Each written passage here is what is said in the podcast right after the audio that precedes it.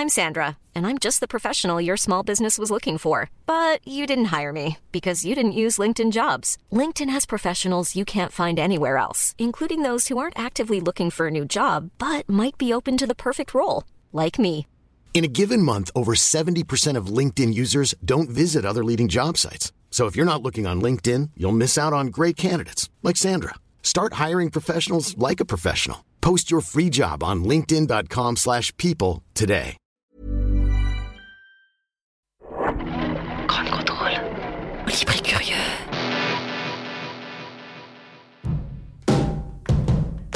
Au gré du Au temps, gré du vent. au gré du vent, Au gré des ondes. Au gré du vent, au gré des ondes, au gré du grand. Au gré du ground. C'est à l'insu de notre plein gré. Nous sommes 7 milliards d'êtres humains sur la Terre. Notre population s'accroît si vite que dans quelques dizaines d'années, la plupart d'entre nous vivront dans des mégapoles en expansion permanente. Dans cet environnement urbain, nous espérons toujours bénéficier d'une eau épurée, d'un air pur, d'une énergie propre et d'une nourriture saine. Le revers de la médaille de cette population en croissance continue, des montagnes de déchets, une pollution accrue et des ressources naturelles qui s'amenuisent. Comment conserver l'équilibre naturel et en même temps faire vivre plus de 7 milliards d'êtres humains? Grâce à l'inventivité de l'homme, aux innovations scientifiques et à l'utilisation de la technologie existante qui nous permettent de produire plus en consommant moins de ressources. En ajoutant un moteur économique à cette association, on obtient les clean tech. Jusqu'à dimanche, c'est la saison technologie verte sur Ground Control. C'est l'occasion d'évoquer ces technologies du futur, celles qui permettront, on l'espère, de protéger la planète sans épuiser toutes ses ressources, de changer nos modes de vie notre impact sur l'environnement. Vendredi, on vous parlait des low-tech. Aujourd'hui, on va donc s'intéresser ensemble au clean tech et j'ai le plaisir d'accueillir quatre invités pour cette émission. Claude Thérosier, bonsoir. Bonsoir. Anciennement ingénieur télécom Paris-Tech, vous avez fondé Magic Makers, une entreprise qui vise à donner aux enfants le pouvoir sur la technologie. On évoquera avec vous notamment le codage au service des nouvelles mobilités. J'accueille également Lionel Bordeaux, bienvenue. Bonsoir. Ancien secrétaire général adjoint de la COP21, vous avez également travaillé à la communication de la mairie de Paris. En tant que consultant, mené des campagnes de mobilisation avec des ONG, notamment sur la barrière de corail en Australie. C'est bien ça. C'est ça. Donc euh, un lien avec euh, les océans et avec Denis Auro. Bonsoir Denis. Bonsoir. Et bienvenue sur ce plateau. 25 ans de voile, 4 fois directeur de course du Vendée Globe. Aujourd'hui directeur de l'association Le Cinquième Élément et fondateur de l'international Clean Tech Week, on va en parler, le premier événement international dédié aux innovations technologiques qui utilisent l'énergie des éléments naturels. J'accueille également Yann Kefelec. Bonsoir Yann. Bonsoir. Et merci d'être avec nous, romancier, prix Goncourt 85 pour les noces barbares, chroniqueur TV un temps également, navigateur et parrain de cette soirée euh, sur Ground Control. Merci à, à vous quatre d'être avec nous dans cette émission donc consacrée aux technologies vertes. Mais avant de les évoquer, je fais une petite parenthèse littéraire avec vous, Yann, pour parler euh, de votre dernier livre, Naissance d'un concours, qui est sorti euh, récemment. Vous rendez hommage à Françoise Verny dans ce livre. C'est l'éditrice qui vous a lancé. Est-ce que vous pouvez nous donner un aperçu de ce livre? Bien sûr, c'est un livre qui est né d'une certaine manière au bord de la mer, à une époque où je me croyais destiné autour du monde. Pendant des années et des années, toute mon enfance, toute mon adolescence et même au-delà, je me croyais destiné autour du monde. Un beau soir, je suis parti à destination du golfe de Guinée sur un Galapagos 50, un catch de 15 mètres de long, en piteux état, neuf mais en piteux état, avec un milliardaire mécène qui n'a jamais déboursé un centime pour ce voyage, et avec mon meilleur ami, un Sevenol, qui n'avait pas le pied marin mais qui était à l'aise dans toutes les situations. Nous avons apparié, nous sommes tombés en panne de moteur au large de la Corogne. Nous avons fait demi-tour, la tempête s'en est mêlée. Je me suis retrouvé à Belle-Île-en-Mer, faisant une entrée sous voile, mais alors en catastrophe. Je ne sais pas combien de navires j'ai éborgné pour me mettre à quai. Je descends, c'est la nuit, c'est la bourrasque, c'est la tempête, la tourmente, les vagues passent par-dessus l'acheté. Une voix me dit alors Toi, chéri, tu as une gueule d'écrivain. Ce qui ne veut absolument rien dire. C'est une, une, sorte de sirène et de fée qui est arrivée par.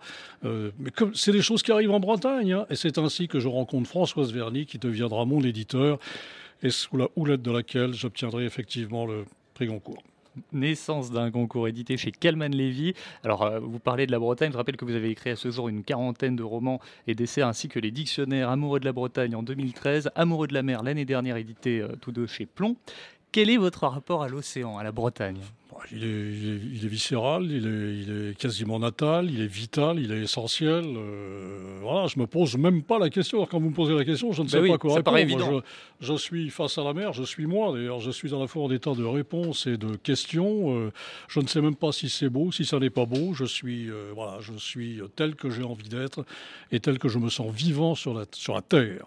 Et par rapport à la mer, est-ce que vous pouvez nous parler de votre engagement pour la préservation de l'environnement?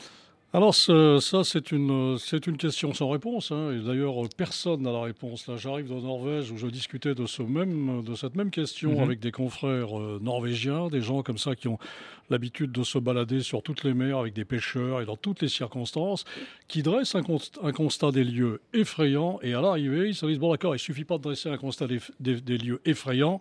Maintenant, qu'est-ce qu'on fait? On est tout de même là pour injecter un petit peu d'espoir comme ça dans la vie moderne, dans la vie actuelle, et pour dire que ça n'est pas foutu. Parce que quand on regarde ce qui se passe avec la mer aujourd'hui, on pourrait se dire, est-ce que par hasard, ça ne serait pas la fin des haricots?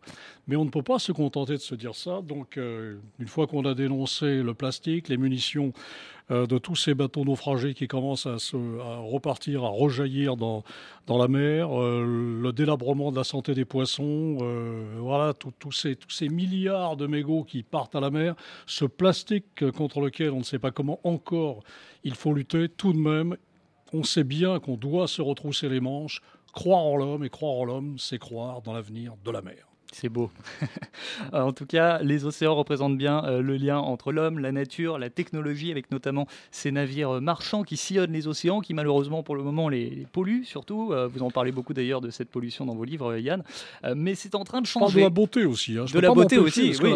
une fois que j'ai dit tout ça, tout de même, je, je constate que c'est magnifique la mer. C'est stupéfiant de beauté. C'est encore stupéfiant de beauté, même si les plongeurs sous-marins nous disent allez voir un peu en dessous ce qui se passe et évidemment vous aurez une, une vision très différente des choses.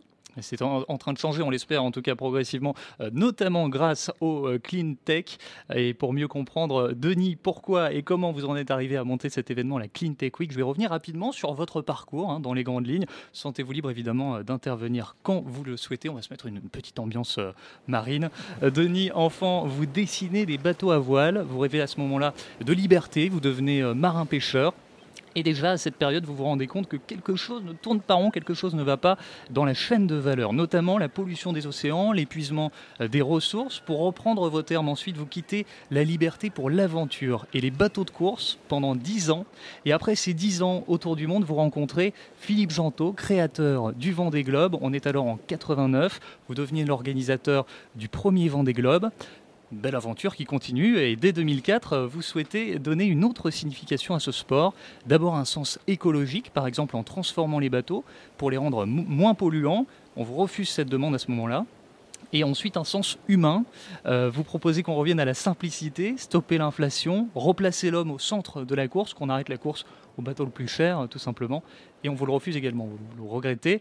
Euh, vous décidez euh, de mettre les voiles, vous changez de cap, mais vous restez à flot. En quête de sens, vous intégrez la fondation Hydros pour imaginer le bateau marchand de demain. Un projet très intéressant mais qui vous place face à une nouvelle problématique. Le problème n'est pas tant de concevoir euh, des navires plus efficients, plus propres, moins gourmands, c'est surtout de les faire intégrer au plus vite et de façon efficace dans l'économie. Alors vous imaginez un événement qui permettrait de faire la promotion de ces technologies, la Clean Tech Week. La Clean Tech Week, c'est le premier événement international dédié au Clean Tech, c'est-à-dire les technologies vertes de demain. Ce sont cinq jours de rencontres de conférences, de tests des innovations technologiques de demain. L'idée, c'est vraiment de mettre tous les acteurs et le public en premier lieu au milieu de notre International Tech Week pour que, à la fin, on ait appris quelque chose, on ait passé un bon moment, on ait peut-être signé des contrats industriels pour développer une innovation technologique, on ait aidé les startups à se financer et à se développer. Et on a aidé le public à découvrir toutes ces merveilles qui seront nos technologies de demain. Alors euh, Denis, pour promouvoir euh, cet événement, vous avez monté l'association Le Cinquième Élément avec Nathalie Vincent, Pascal Waldman et Frédéric Wagner. Quel est le but de cette association? Le but de l'association est de réagir contre euh, la pollution qui est en train de nous gagner, Yann Kefelec le rappelait tout à l'heure, et de surtout de proposer des solutions. Nous, nous pensons que euh, d'abord l'homme est intelligent, et c'est Nicolas Hulot qui dit ça très très bien, à partir du moment où l'homme est confronté à une situation difficile, il va trouver l'intelligence de, de trouver les solutions. Et nous, nous voulons absolument présenter des solutions. Donc, nous pensons que les technologies du XXe siècle ont été formidables parce qu'elles ont permis les 30 glorieuses, après la Deuxième Guerre mondiale, l'essor de la deuxième partie du XXe siècle, etc., etc. Mais elles ont oublié l'homme et la nature sur leur chemin. Aujourd'hui, grâce à un niveau d'éducation mondiale très très élevé, grâce à des nouveaux matériaux et grâce à une vraie envie du public et des consommateurs, il y a des solutions. Sauf que ces solutions, elles n'arrivent pas encore dans nos vies quotidiennes. Je vais juste prendre un exemple. Aujourd'hui, le navire marchand, Yann Kefelec en parlait tout à l'heure, a cinq réservoirs de combustible. Et selon l'endroit où le navire marchand se situe, il va utiliser le combustible qui est autorisé à, l'endroit euh, exactement. Et donc, quand il va être euh, dans, des zones totalement ouvertes, eh bien, il va utiliser le combustible le plus sale et le plus polluant, ce qui est tout à fait incroyable. Et donc, nous, nous pensons qu'aujourd'hui, il y a d'autres solutions et qu'il faut les amener au plus vite auprès de, des, des, consommateurs. En effet, ce sont les consommateurs, ce sont vous et moi, qui allons pouvoir décider que, OK, je suis d'accord pour payer 10 centimes de plus ou de moins, mais je vais choisir exactement ce que je veux de l'avenir. Et donc nous nous proposons, grâce à nos événements, on en a deux, International Clean Tech Week à Annecy et Rencontre internationale de la mobilité durable, nous proposons à tous des solutions et nous proposons à tous de les tester. Nous sommes le, une association 1901, nous ne sommes pas là pour des profits, nous ne mhm. faisons pas de profits, ça c'est une évidence, et nous permettons au public qui, in fine, sera le décideur, de choisir, de choisir entre des solutions X, Y ou Z. Juste un exemple. On a euh, dans notre euh, univers quelqu'un qui a créé une petite application pour voyager. quand vous avez cette application qui s'appelle The Trip, vous pouvez voyager entre Paris et New York et vous allez choisir le meilleur moyen de voyager. Soit le plus rapide, soit le moins cher, soit le moins impactant. Si le moins impactant sur le plan environnemental vous coûte 20 euros de plus et prend une heure de plus sur ce voyage, vous allez décider que oui, vous allez faire, ce voyage le moins impactant. C'est ça l'idée. L'idée, c'est remettre le public et l'homme au centre de la décision et ne pas attendre que tout ça se dégrade encore un peu plus et encore et encore et encore. Et la CleanTech Week donc, vise à rassembler euh, toutes ces entreprises euh, de la CleanTech et le public également. Alors nous sommes les seuls aujourd'hui, et j'espère que le mouvement va s'étendre, à accueillir gratuitement le public et les scolaires. Le public ne paye pas pour venir dans nos événements. Il teste les innovations, il teste son monde de demain. Et nous allons accueillir cette année, par exemple, à Annecy, 1400 scolaires en, relation et en partenariat avec euh, le département de la, de la Haute-Savoie et l'inspection académique, ces 1400 scolaires, ils vont découvrir un monde possible. Et quand ils sont venus l'an dernier à Annecy, le réflexe était Waouh, ça existe, ça alors. Donc, je ne suis pas obligé d'aller à l'école avec une voiture thermique. D'accord? Donc, je pourrais voyager et vivre autrement. OK? Est-ce que mon père le sait? Peut-être pas. Dis donc, papa, tu sais que, etc., etc. Et c'est cet effet d'entraînement qu'on va essayer de chercher. Et cette année, on va accueillir des enfants, on va les mettre au milieu de notre, de notre euh, univers pour que eux-mêmes deviennent nos ambassadeurs. Parce que ce sont des prescripteurs de grands talents et qu'ils vont porter cette, ce message auprès de leurs parents, de leurs amis, cousins, cousines, de leur univers, en disant, voilà, à partir de maintenant, les amis, on change de paradigme. Et c'est eux qui sont aux manettes du monde de demain, et c'est par eux que la transformation va passer. Votre objectif, c'est encore donc de prendre euh, de l'ampleur. Comment s'est passé l'événement en 2018, qui était le premier, hein, en fait? Vous avez eu 14 euh, pays on a eu, c'est un miracle cette histoire, euh, c'est incroyable. On a cette association qui réunit une trentaine de personnes, toutes bénévoles, et qui ont remoncé leur, leur, manche et qui se sont dit ok, il faut qu'on y aille, a réussi un coup incroyable puisque euh, nous n'étions absolument pas connus. Nous avons bénéficié d'un endroit absolument idéal qui est sur le lac d'Annecy mhm. et nous avons reçu 7000 visiteurs. Euh, nous avons reçu 19 conférences de très très haut niveau. 23 euh, partenaires, 80 exposants qui ont tous montré au public les solutions concrètes, viables, là, pour l'instant présentes. Et par exemple, on avait un démonstrateur d'un bateau qui est euh, tracté par un kite, Yves Parlier, ancien du Vendée Globe. Génial. Bon, qu'est-ce qu'il nous montre ce bateau? Il nous montre que dans très très peu de temps, on va pouvoir économiser 20 à 30% du fuel sur les navires marchands avec des kites. Donc il faut l'encourager. On a emmené Yves chez Europe 1, à la télévision, parce qu'on a quelques ramifications dans les médias. Résultat, son affaire d'école de mieux en mieux. Et on a, on a permis à un certain nombre de start-upers qui, ont, qui sont un peu épuisés après 6 ou 7 ans de recherche mmh. sur un produit de sortir la tête de l'eau, de rencontrer des gens, de rencontrer un public, des investisseurs, d'autres industriels, d'autres start-upers. Ils ont réseauté, ils ont échangé. Ouh, un vent de fraîcheur est arrivé. Depuis les Alpes, évidemment. Et c'est ça ce qu'on veut. C'est vraiment trouver ce vent de fraîcheur, cette espèce d'effet waouh. C'est possible. Un autre monde est possible. C'est ça ce que notre association veut montrer. La prochaine Clean Tech Week, c'est à partir du 19 juin donc à Annecy. Tout le monde peut s'y rendre? Bien sûr, tout le monde est absolument invité à s'y rendre et j'invite évidemment tous les, auditeurs de Grande Contrôle et les visiteurs de Grande Contrôle à venir nous voir.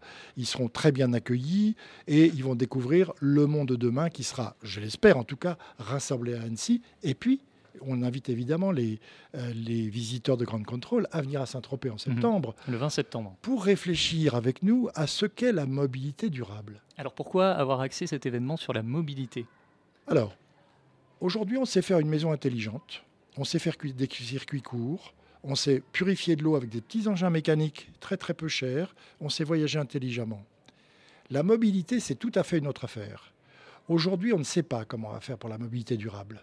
On a des débuts de solutions, mais la mobilité, elle est terriblement impactante et terriblement impactante pour l'ensemble de notre société.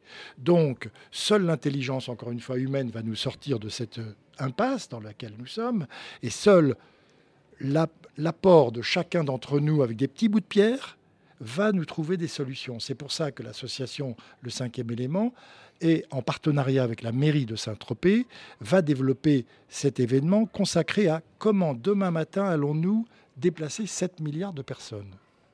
Les nourrir, c'est un problème. Mais vous avez vu la fringale et la frénésie euh, qui euh, nous a tous atteints pour se déplacer deux, trois, quatre fois, cinq fois par jour. Mhm. Nous passons notre vie à nous déplacer. Moi, je suis en train de racheter la SNCF. J'ai fait 140 000 km en deux ans pour monter la, première euh, internationale Clean Tech Week. Je suis un consommateur de rails absolument terrible et d'automobiles. Il faut que ça cesse, il faut, trouver d'autres moyens. Donc, les rencontres internationales de la mobilité durable, c'est comment allons-nous déplacer 7 milliards de, demain matin sans avoir un impact aussi incroyable sur notre environnement. La mobilité, parlons-en également euh, avec vous, Claude Thérosier. Euh, je rappelle que vous avez fondé Magic Makers. Pour vous, les enfants devraient apprendre le codage dès l'âge de 8 ans, voire même avant. Je dirais même avant, en fait. Nous, on, leur enseigne dès 7 ans et on peut même faire des choses avant. Euh, moi, moi, moi, je suis de formation, je suis ingénieur. J'ai fait mm Télécom Paris Tech il y a maintenant 20 ans. Et c'est ça qui m'a donné l'idée. C'est que tout d'un coup, je me suis rendu compte que moi, je comprenais ce qu'on était en train de vivre, parce qu'on est en train de vivre une vraie révolution numérique. Hein. L'informatique est en train de changer, pas juste l'entreprise, mais la société, la façon dont on interagit les uns avec les autres, la façon même dont on pense, parce qu'on délègue finalement des, fonctions à notre smartphone. C'est du temps qu'on ne passe plus à chercher son itinéraire, etc.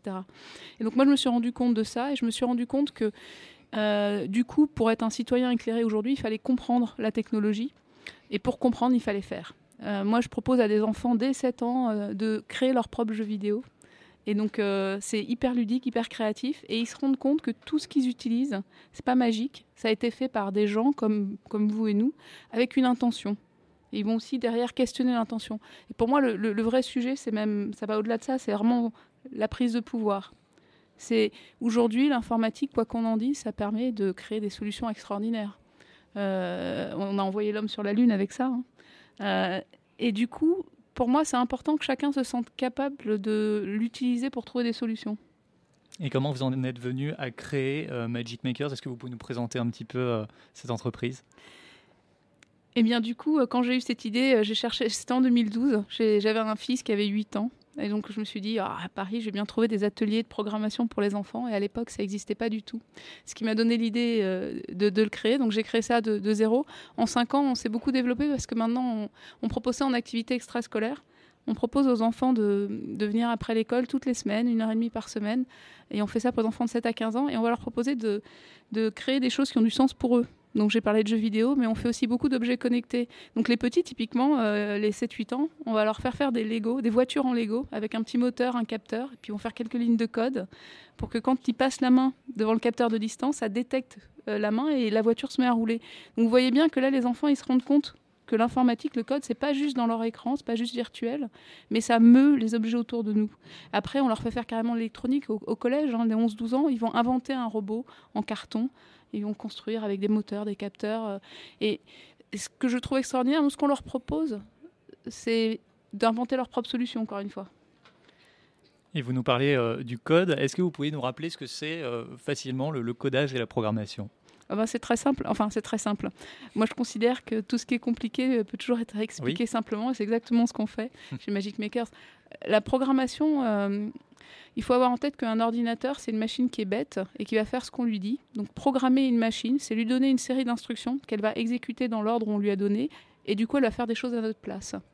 Dit comme ça, c'est très simple.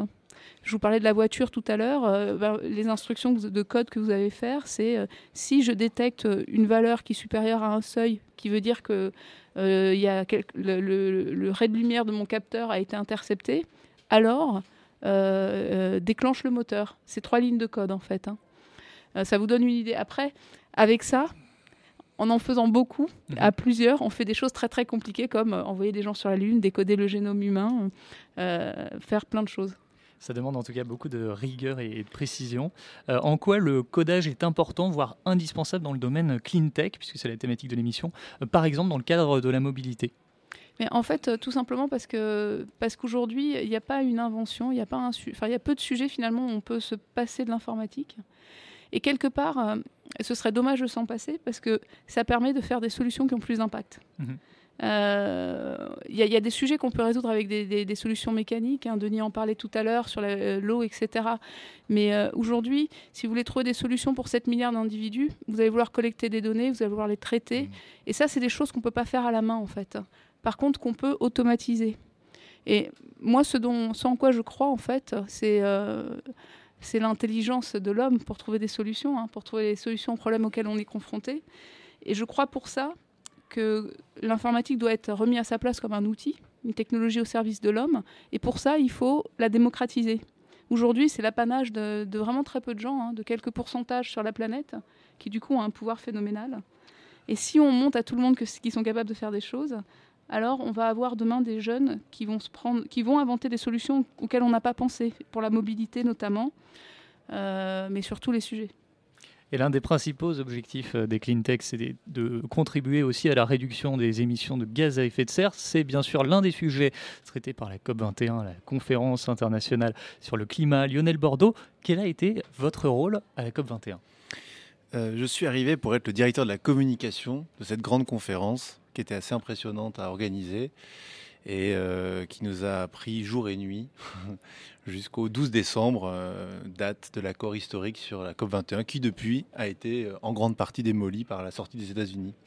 Est-ce que vous pouvez nous rappeler ce que c'est, tout simplement? Non, c'est vrai que la COP21, on ne sait pas très bien ce que c'est, c'est un mot un peu magique.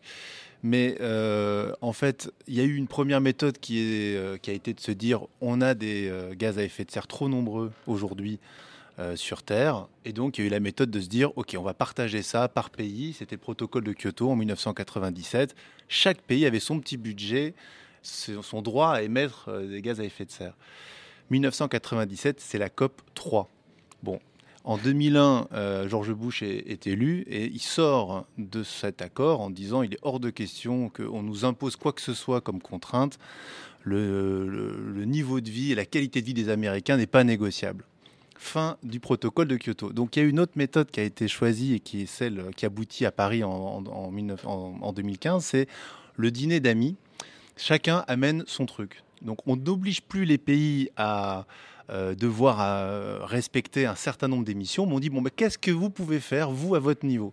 Et donc chacun des pays, a eu 160 propositions et ce sont des programmes où chaque pays dit voilà, nous, on va faire ça pour limiter nos gaz à effet de serre. Le problème, c'est que quand l'ONU a mis ça bout à bout, ben, euh, on n'arrive pas à l'objectif des 2 degrés euh, dans lesquels on doit rester d'ici 2100. Mmh. On est au-delà. Donc c'est une méthode qui est volontaire. Il y a plein plein de choses qui sont euh, encore préparées pour que ça puisse arriver, mais pour l'instant qui ne sont pas malheureusement suffisants. Alors justement, est-ce que la COP 21 joue ou peut jouer un rôle euh, dans la clean tech? C'est-à-dire, pouvez-vous nous expliquer les liens entre clean tech et COP 21 bah, L'accord de Paris, c'est comme les États. en fait, le problème, c'est qu'on est sur des, des, sujets universels. Yann parlait de la mer, Denis aussi. Les pays défendent pas la mer, la terre et l'air. Ils mmh. défendent leurs frontières et leurs industries. Donc c'est vrai qu'on est très très limité par ces contraintes où chaque pays, bah, le Venezuela, l'Algérie, l'Arabie saoudite, c'est des pays pétroliers, ils n'ont pas tellement envie de limiter euh, leur production pétrolière, il y a trop d'argent derrière. Donc il y a la COP21, un programme qui n'est pas très connu, qui s'appelle l'agenda de l'action, et qui a demandé à ce que les entreprises, les collectivités locales, tous les acteurs de la planète, au fond, eux aussi, aient des actions et donc il y a même une base de données qui n'est pas non plus très connue, vous pouvez aller visiter, qui s'appelle la NASCA, N-A-Z-C-A. Mhm. Et il y a 12 000 acteurs, collectivités locales, entreprises, qui disent ce qu'elles font pour limiter les gaz à effet de serre. C'est là où les clean tech entrent en jeu, c'est qu'il n'y a pas une entreprise qui, à un moment dans son activité, dans son travail, ne va pas trouver qu'elle peut peut-être améliorer une partie de son process pour justement limiter les émissions de gaz à effet de serre. Yann, vous vouliez dire un mot? Autant j'ai bien compris, j'ai trouvé euh, passionnante euh, la démonstration, enfin l'exposition de, de Denis Euro au sujet de la clean, clean tech. Clean tech. En, deux, mots. En revanche, sur la COP 21, je me suis toujours demandé s'il ne s'agissait pas d'une grenouille qui avait voulu se faire plus grosse que le bœuf. Parce que je me rappelle ce déploiement dans, la ville de Paris, cette espèce de, de, de symphonie d'espoir comme ça entonnée par tous au moment de la COP 21, impossibilité de se servir de la ville pendant plusieurs jours. On a eu l'impression d'une dépense de, milliards d'argent, de champagne, d'électricité, de pollution maximale pour arriver à quoi? À une espèce de grande interrogation sur finalement le résultat obtenu.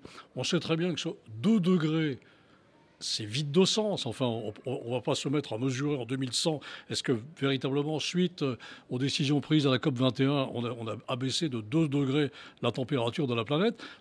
Finalement, à quoi ça a servi? Mais je pose la question sans. sans Mais merci Yann de poser cette question. Enfin, un débat dans Grand Contrôle. Il nous en fallait un petit peu. On va un petit peu faire chauffer l'émission. Bah, D'abord, bon, c'est pas des milliards, c'est 180 millions, mais c'est beaucoup d'argent. beaucoup d'argent. Pour accueillir 150 euh, chefs d'État, on a fermé les autoroutes. On n'était pourtant pas en Chine, ça arrive assez rarement. il y a eu un attentat avant qui avait en plus renforcé les mesures de sécurité, mais c'est vrai que c'est quand même beaucoup d'argent. En fait, l'intérêt pour moi de la COP 21, c'est qu'on est obligé. C'est bien d'avoir les clean tech parce que parfois on peut rentrer, on a des petites inventions. Par exemple, pour la COP 21, il y a Bouygues qui est arrivé avec sa route solaire. On s'est dit ah c'est génial, on va rendre des routes euh, solaires, on va comme ça capter beaucoup d'énergie. Bon, il a plus dessus, c'est un flop total, ça coûte trop cher. Donc il faut faire gaffe avec les clean tech de pas être un peu à la, course à la, à la petite invention. L'intérêt de la COP 21, c'est d'avoir une vision quand même mondiale du problème avec le Qui dit en effet, c'est très abstrait, le coup des 2 degrés, etc., mais qui quand même donne des grandes dimensions sur ce que la planète est capable de supporter. Et les États sont quand même à un moment devant leurs responsabilités et disent ce qu'ils font les uns les autres. Et là, ce qui s'est passé en Pologne là, sur la COP 24, parce que le problème c'est qu'on a l'impression que c'est un peu une série Netflix et que ça va jamais s'arrêter, qu'on est à la saison 24 euh, donc de, la COP, c'est que euh, euh, là, les, le, problème sur, sur enfin, ce qui s'est passé en Pologne, ça a été de se dire bon ben on va au moins savoir mesurer ce que font les uns et les autres. Donc en gros, pour être clair, cher Yann, c'est que ce n'est pas la solution, parce qu'une fois de plus, les États défendent trop leurs intérêts économiques et pas assez l'air, la terre et la mer. Il n'y a pas d'État qui défendent ça. Et par contre, euh, à un moment, il y a une pression qui s'exerce, et on le voit de plus en plus avec les enfants, avec des procès qui sont montés, c'est qu'il y a des thermomètres qui sont créés. C'est-à-dire qu'avant avant, on ne pouvait pas vous dire, là, collectivement, tout ce qui est en train d'être fait, voilà où ça nous amène. Donc l'intérêt quand même, c'est malgré tout que l'humanité, alors on va dire, c'est pas assez, c'est d'avoir le thermomètre, ça guérit pas le malade. Et là, c'est vrai, le malade n'est pas guéri, mais on sait qu'il est malade. Lionel. Incroyable conclusion totalement déprimante. Euh, non, mais pourquoi pas, pourquoi pas Au moins, c'est une conclusion. Oui, Denis. je voudrais juste rajouter qu'en fait, il y a trois niveaux dans, tout ça. Mhm. Il y a les grandes COP, on vient d'en parler. Euh, qui sont euh, des grands échanges de macroéconomie à travers les chefs d'État qui se réunissent et qui décident de grandes circulations financières, de grandes circulations, etc. Bon, très bien. C'est sans doute nécessaire. On ne sait pas exactement si c'est suffisant, mais c'est probablement nécessaire. Deuxième niveau, vous avez les CES de Las Vegas, les Vivatech, Change Now, qui sont des rassemblements, eux, de chefs d'entreprise ou bien euh, euh, Moving On à Montréal. Dans ces cas-là, ce sont les grandes entreprises mondiales qui se réunissent et qui se disent on va s'intéresser à un problème. Euh, Moving On, sous l'impulsion de Michelin, réfléchit à, Montréal aux grandes mutations de la mobilité durable, puisque Michelin fait de la mobilité durable, etc.. Et puis vous avez le troisième niveau que nous représentons, le niveau des citoyens à qui on donne la parole et à qui on dit, OK, toi, tu es un acteur majeur. Tu n'as pas, toi, la solution, mais tu as un tout petit bout de la solution. Et mettons tous les petits bouts de la solution ensemble et on va faire des merveilles. Et en fait, on a besoin de ces trois éléments. On a besoin de ces trois niveaux. On ne peut pas dire, il n'y a pas, aucun des niveaux ne sert à rien. Ils sont tous utiles. Il est important que les chefs d'État euh, fassent ce fameux OK sanctionné par, euh, le, gouvernement français à Paris, etc., il est important que Moving On euh, marche à Montréal. Il est important que le public euh, comprenne. Et on voit la fringale terrible aujourd'hui du public. Mais c'est tous les jours. Il y a une, enquête qui est sortie aujourd'hui. 52% de la population française, par exemple, demande un changement radical de paradigme. Ça ne veut pas dire que tout le monde est prêt à abandonner sa voiture thermique. Ça veut dire que tout le monde est bien conscient maintenant qu'il va falloir y aller. Dernier petit élément, et puis je m'arrête là. Pour compléter ce que disait Claude sur l'informatique, par exemple, on travaille avec l'université de Sherbrooke au mhm. Canada. Il y a un groupe d'étudiants qui a créé un truc extraordinaire qui est un désalinisateur unique, qui marche uniquement avec la houle avec la force de la houle. Si vous voulez désaliniser de l'eau aujourd'hui et donner de l'eau douce à des populations qui sont sur des îles, et Yann Kefelec connaît ça très bien, vous utilisez du, gasoil, du fuel pour comprimer l'eau, parce que c'est très compliqué d'enlever le sel de l'eau, et puis vous utilisez de l'eau, et puis vous allez, euh, mais vous allez faire encore et encore et encore de la pollution, du CO2, etc. etc.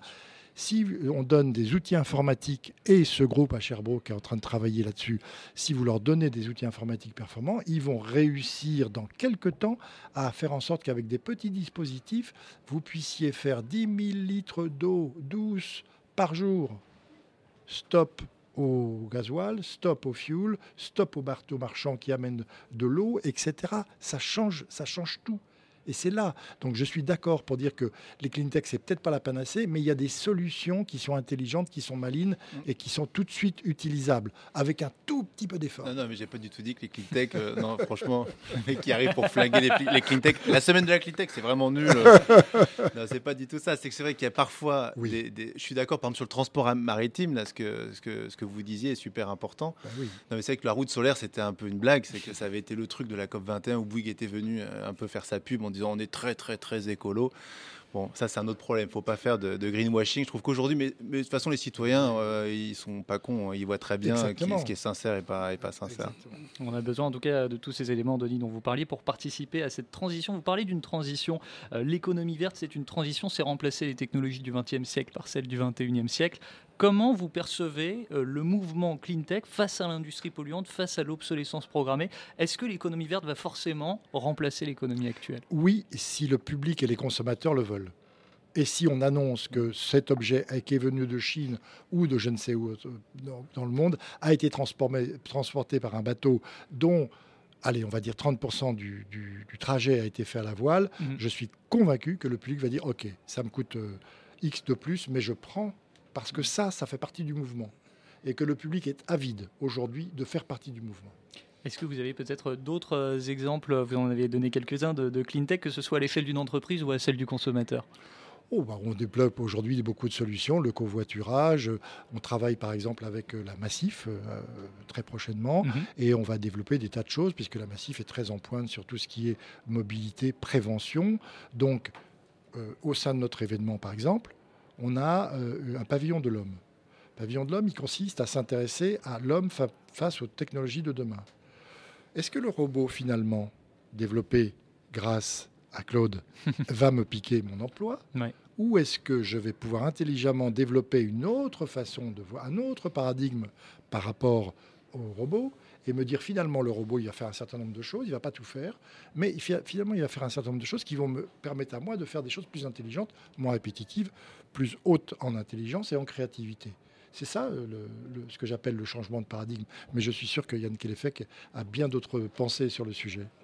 Euh, ma première pensée, c'était, parce que je, rêve en vous écoutant, est-ce que vraiment le, retour au cargo à voile est pour, pour aujourd'hui ou oui. pour demain? Non, non, c'est pour demain, c'est pour après-demain. Il y a beaucoup de systèmes. Il y a le kite d'Yves Parly, on en a parlé. Il y a, rappelez-vous, Jacques-Yves Cousteau, c'est pas, c'est pas d'hier. Il avait déjà inventé, enfin, il avait déjà utilisé des voiles aspirées sur son bateau, sur la Calypso, qui n'ont pas très bien marché parce que les, le niveau de connaissance et les matériaux n'étaient pas au point à l'époque. Mais on, va vers des, cargos qui vont utiliser de plus en plus de la, du, vent pour se déplacer. Mais on, on, en vient. Enfin, euh, moi maintenant, je suis très proche d'Annecy. Toute une partie d'Annecy a été construite avec un bateau qui s'appelait Espérance 2, deux voiles latines qui ont traversé le lac et qui ont construit la ville. On en vient de tout ça. Et on ah, y retourne méthodiquement. le fait d'y revenir, c'est extraordinaire. On y revient. On y revient. Avant de terminer cette, émission, je reviens sur le parcours de Lionel Bordeaux. Euh, depuis la COP21, vous travaillez sur un nouveau projet. Est-ce que vous pouvez nous en donner un aperçu? C'est, oui, là, c'est vrai que j'ai beaucoup travaillé avec les, personnes politiques et là, je me suis dit, ça suffit. J'en ai trop fait pendant 20 ans. Et euh, donc là, non, là, je travaille sur une forme d'utopie concrète, c'est que je veux créer un ballon de foot euh, sans plastique et sans cuir animal, pour que ce soit le ballon de foot de la Coupe du Monde euh, en 2022, qui est la plus pourrie de la planète au Qatar.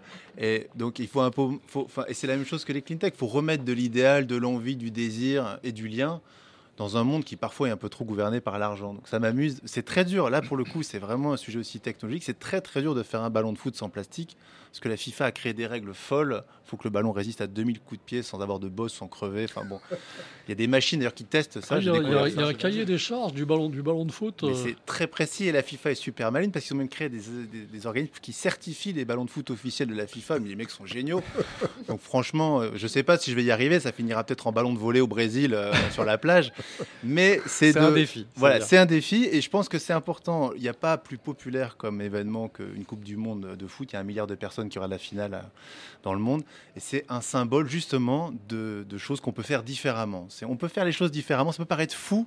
Ça peut être comme les cargos à voile, euh, voilà. Mais on peut le faire et c'est ça qui est le génie de l'homme et c'est pour ça que moi je garde l'espoir. Vous allez pouvoir nous en parler euh, plus en détail sur scène dans un instant. Merci Lionel Bordeaux, merci, Claude Thérosier, Denis Auro, Yann Kefelec pour votre présence, pour votre participation à cette émission. Pour en savoir plus sur la CleanTech Week, www.internationalcleantechweek.com. Rappel des dates, la CleanTech Week du 19 au 22 juin à Annecy, les rencontres internationales de la mobilité durable du 20 au 24 septembre à Saint-Tropez. Yann Kefelec, je rappelle le nom de votre dernier livre, Naissance d'un concours édité chez Calman Levy pour que vos enfants apprennent le codage et la programmation www.magicmakers.fr. Lionel, bon courage avec ce projet. Merci. Euh, vous restez avec nous, la soirée continue dans un instant. On s'occupe de la planète avec de nombreux invités présents, les acteurs du changement, citoyens engagés, artistes, entrepreneurs, start-up, étudiants et chercheurs. Merci à Joseph Carabalona qui a réalisé cette émission comme d'habitude, à Elise Augustinen qui, qui s'est occupée de la diffusion sur Facebook. À très bientôt. On termine sur un titre de circonstance avec Mickey 3D. Approche-toi petit, écoute-moi gamin. Je vais te raconter l'histoire de l'être humain. Au début y avait rien, au début c'était bien. La nature avançait, y avait pas de chemin. Puis l'homme a débarqué avec ses gros souliers. Des coups de pied dans la gueule pour se faire respecter. Des routes à sens unique qu'il s'est mis à tracer. Les flèches dans la plaine se sont multipliées. Et tous les éléments se sont vus maîtrisés. En deux temps, trois mouvements, l'histoire était pliée. C'est pas demain la veille qu'on fera marche arrière. On a même commencé à polluer les déserts faut que tu respires. Et ça c'est rien de le dire. Tu vas pas mourir de rire. Et c'est pas rien de le dire.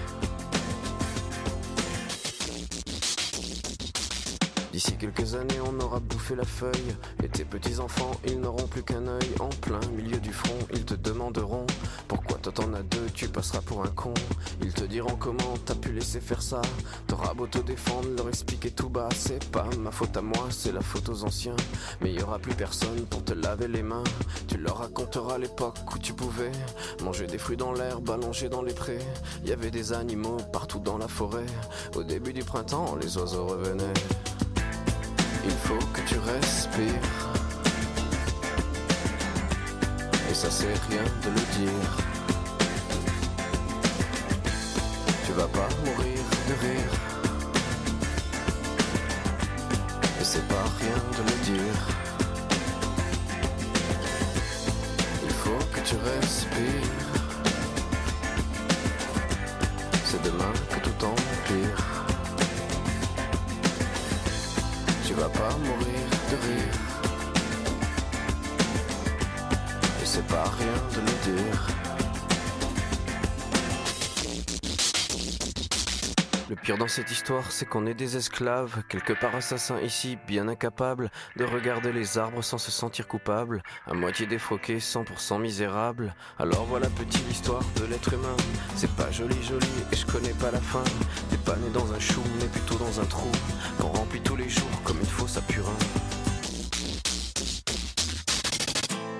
Il faut que tu respires. Et ça c'est rien de le dire.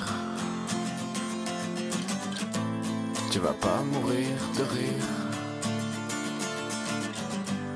Et c'est pas rien de le dire. Il faut que tu respires. Demain tout empire.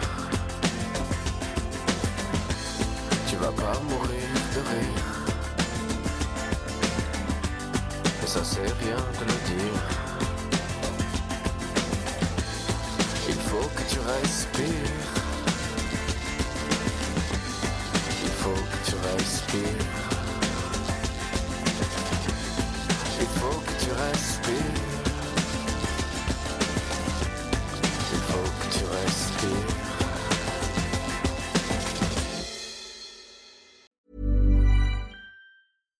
Hey, it's Paige DeSorbo from Giggly Squad. High quality fashion without the price tag. Say hello to Quince. I'm snagging high-end essentials like cozy cashmere sweaters, sleek leather jackets, fine jewelry, and so much more. With Quince being 50 to 80% less than similar brands. And they partner with factories that prioritize safe, ethical, and responsible manufacturing. I love that. Luxury quality within reach. Go to quince.com slash style to get free shipping and 365 day returns on your next order.